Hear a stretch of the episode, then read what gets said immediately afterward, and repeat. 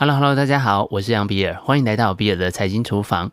最近有一篇网络文章在社群上啊疯传了一阵子，大意是说呢，他的邻居月薪有二十五万元，虽然二十五万月薪的时候能够有一些小小的奢侈啊，譬如说呢，喝星巴克啊可以不眨眼啊，或者是出门的时候啊只搭计程车等等，但是呢，月薪二十五万有二十万的辛苦，月薪三万也有同样的辛苦。对于快乐与否的感受度，其实差别是不大的。最终，只有你再也不用赚钱，也能够以自己热爱的方式生活，或者啊，能够无后顾之忧地做自己喜欢做的事情，才是真正的奢侈。换句话说，似乎二十五万或者是三万月薪的差异是不大的，重点是能够找到自己的快乐。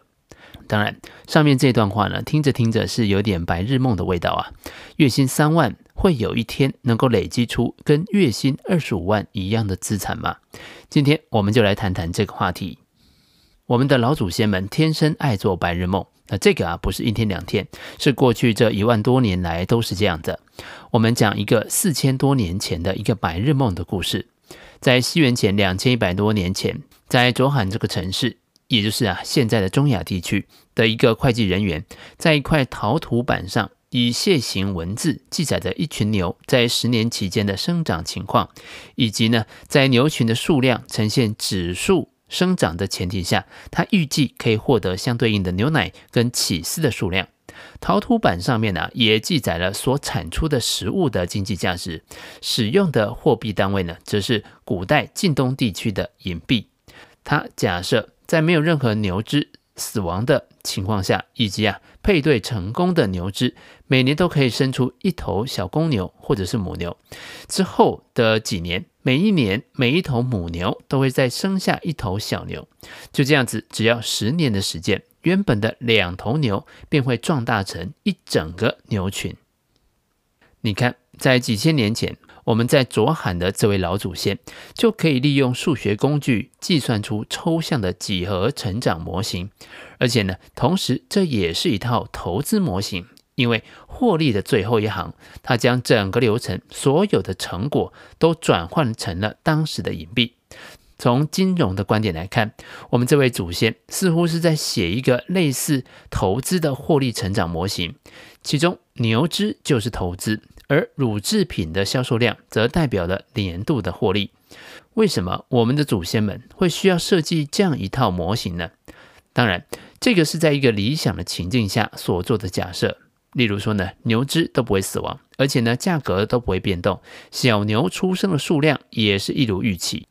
然而，这个看起来就像一个完美的业务销售话术，或者是 DM，可以用来鼓动一户人家一次买下两头牛，并且呢，好好的照顾他们。同时，从这两头牛开始，花十年的时间就可以得到一整群的牛。这块陶土板蕴含了时间本身是有价值的概念，这无疑是抽象的金融思维的惊人展示。而卓罕的老祖先所设计的这个业务计划呢，也体现了对成长以及变动的预期，不仅是对牛只本身，也包含了牛群所供养的对象。随着牛只的不断增加，他们所能够供养的人口也会随之增加。回到二十五万跟三万的故事，人生中本来就有各种的不公平，出生的家庭背景不公平。天生的智商才能不公平，简单来说呢，就是有些人天生就是运气比较好。然而，唯一公平的是，大家有的时间是一样的，时间是最公平的。我们卓罕老祖先的陶板讨论的，其实就是我们现代人都懂的，它叫做复利，也就是利滚利。然后呢，大牛生小牛，小牛再生小牛。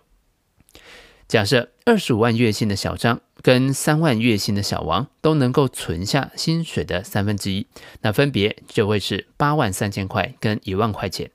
如果因为选择的工具不同，小张的薪水高，但是他比较忙，他只放定存，定存的利息是一个百分点，而小王去找到一个年化报酬率二十趴的投资工具，那么在二十年之后，他们的财富分别就会是两千两百零一万跟两千两百四十万。月薪三万的小王可以顺利的实现超车了。你可能会说，那这二十趴的年化报酬率也太扯了，去哪里找一个二十趴年化报酬率的产品呢？但是如果是三十五年的时间，则报酬率则会下降到十一点一个百分点；如果是四十五年的时间，则报酬率可以进一步的再下降到九个百分点。但是九趴还是很高啊！你现在是在想这个问题吗？其实我想告诉你的是，在真实的世界当中，复利所代表的指数报酬率并不存在。不但是没有九趴，即使是三趴，或者是两趴，或者是根本一趴，都是不存在的。为什么呢？当我们把时间的尺度拉长到三十年，我们回到一九九零年代初期，台湾当时定存的利率就有将近九趴。所以你发现了吗？九零年代的当时的三万月薪的小王，确实有九趴的定存，但是真实世界当中不会有长时间的指数级的成长，复利本身它就是一碗鸡汤。真实世界里的成长轨迹，如果不是一条指数级成长的曲线，那是什么样子呢？你可以想象一条类似 S 型的曲线，其实这个是数学家所说的逻辑函数的样子。我在文稿当中有放了一张逻辑函数的曲线的样子，你可以来看看。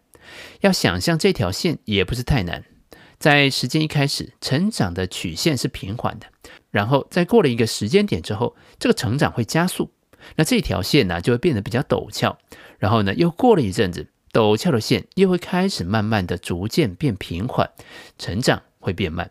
其实这条曲线我们在观察企业成长的时候很常见，一开始是草创期，然后进入扩张期，成长就会加速，接着呢进入成熟期，成长又会开始趋缓。这条 S 型的曲线也出现在这次新冠疫情期间全球确诊人数上，因此病毒其实最终会被控制住。而确诊人数将会停止增加。好的，客观的部分讲完了，下面我讲一下我自己主观的一些想法，单纯是我自己的想法而已。当然，你也可以有其他的想法。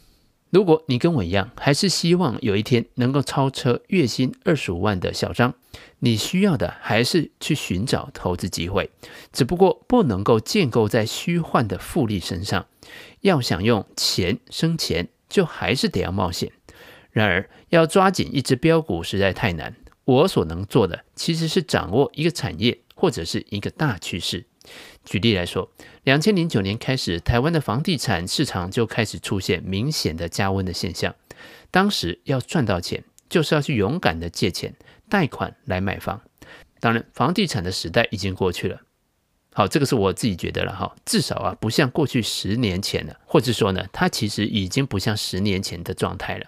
接下来，我注意到的是区块链的技术将会改变我们未来许多的面向，因此我也觉得加密货币是值得持有的。而且呢，这个生态啊，目前正在野蛮的生长，蕴藏了很多的乱象以及无穷的机会。然而，要去押注哪一个币会活下来，其实是不切实际的。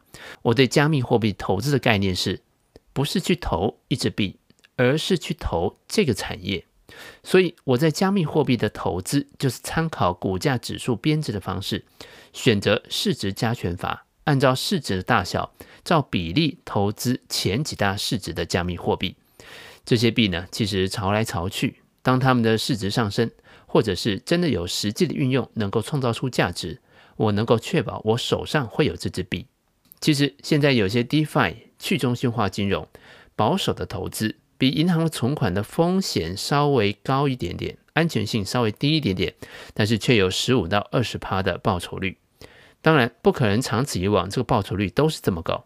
但是我想要对月薪三万的小王说的是，在加密货币的市场，不要小看三万元的投资，这是一个对小散户极为有利的市场。即使你只有几百元，也能够尝试。投资金额的门槛极低，而且应该是我看过最低的了。剩下的就是交给运气了。不能否认，最后运气还是扮演了很重要的角色。只不过投一个产业的做法，能尽可能的让我不要错过某些好运。谈到掌握一个产业，或者是掌握一个大趋势，除了我刚刚所说的加密货币，我不知道你还有没有其他正在观察或者是留意的方向。欢迎把你的想法写在留言区，跟其他的听众交流讨论。以上就是比尔的财经厨房想要提供给你的，让我们一起轻松活好每一天。我们下次见，拜拜。